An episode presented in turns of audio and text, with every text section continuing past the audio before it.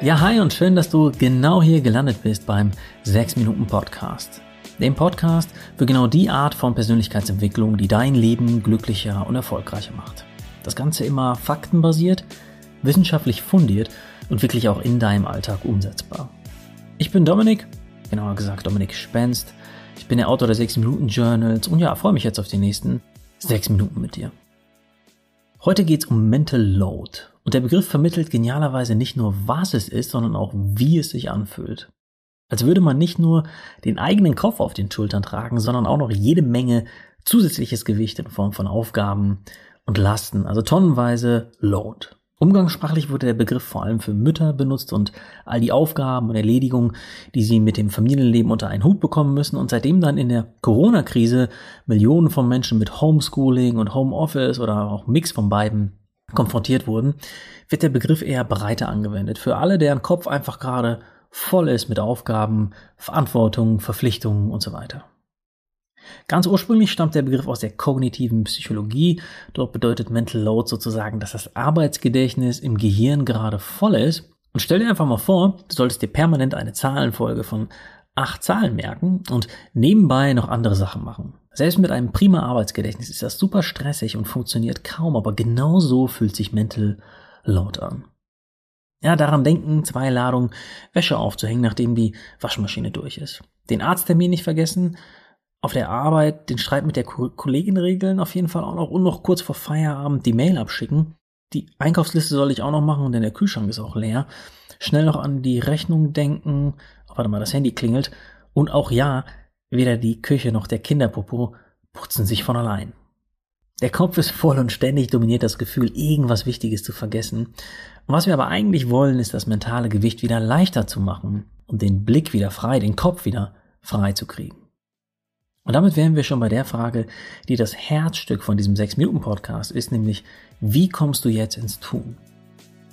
Wie kannst du mentale Belastung in mentale Entlastung oder Entspannung verwandeln und dein Mental Load reduzieren?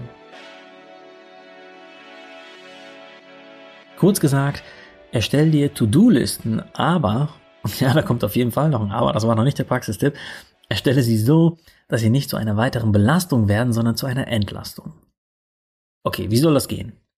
Im ersten Schritt verschaffst du dir einen Gesamtüberblick, indem du all deine Aufgaben und Verpflichtungen aufschreibst und schreibst sie nicht einfach nur wild runter, sondern teilst sie direkt in verschiedene Lebensbereiche ein, wie zum Beispiel Familie, Finanzen, Arbeit, Freunde oder auch oft unterschätzt der Haushalt. Und du wirst wahrscheinlich überrascht sein, wie viele Tabs auf deinem, ich nenne es mal, mentalen Browser gleichzeitig geöffnet sind und dir dort schon mentale Energie entziehen. Und interessanterweise hat schon dieses pure Aufschreiben einen mentalen Entlastungseffekt, als hätten wir einige dieser Aufgaben bereits erledigt. Und für diesen Effekt gibt es sogar einen Namen, der Zeigarnik-Effekt. Und deshalb hast du nur durchs Aufschreiben schon nachweislich deinen Mental Load ein Stück weit reduziert. Ein weiterer cooler Vorteil von dieser Liste ist, dass du mit hoher Wahrscheinlichkeit unsichtbare Aufgaben aufdeckst. Also Aufgaben, die dir vorher gar nicht so richtig bewusst waren. Ja, wie zum Beispiel vergisst man bei Meetings ganz gerne, dass man sie auch gescheit vor- und nachbereiten muss oder wenn das Kind ähm, auf Klassenfahrt geht, denkt man sich, cool, muss ich nichts machen, aber dann ist da auch noch ein Rattenschwanz drin von äh, Tasche packen, abholen, zurückbringen und so weiter.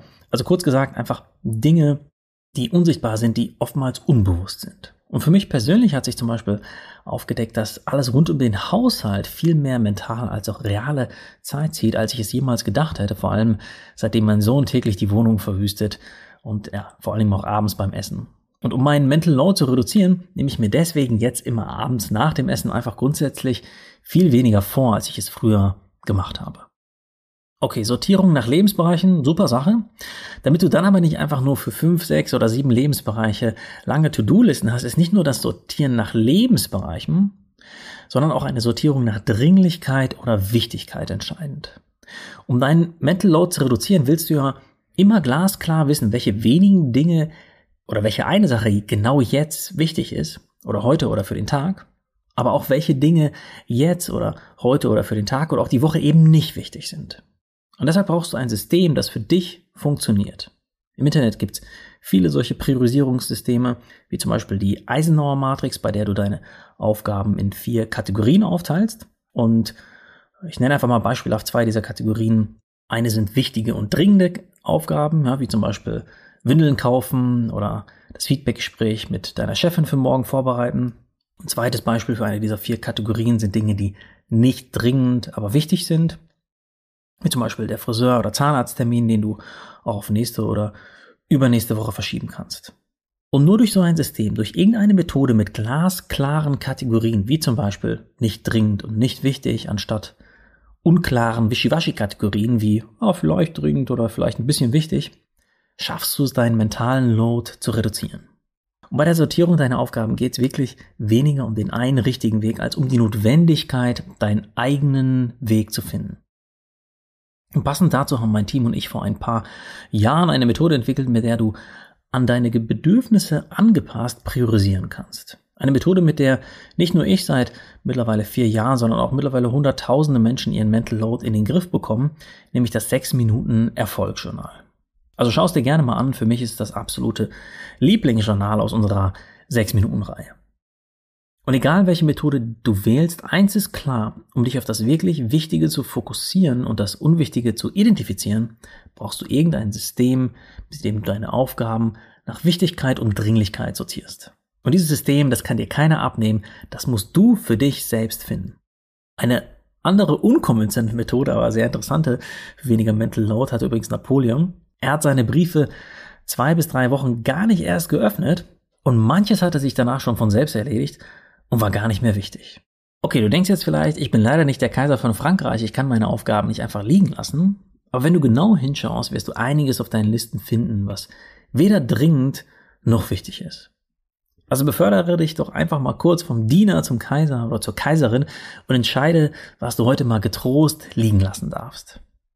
Dein Kopf wird seiner Majestät, also dir, sehr dankbar sein.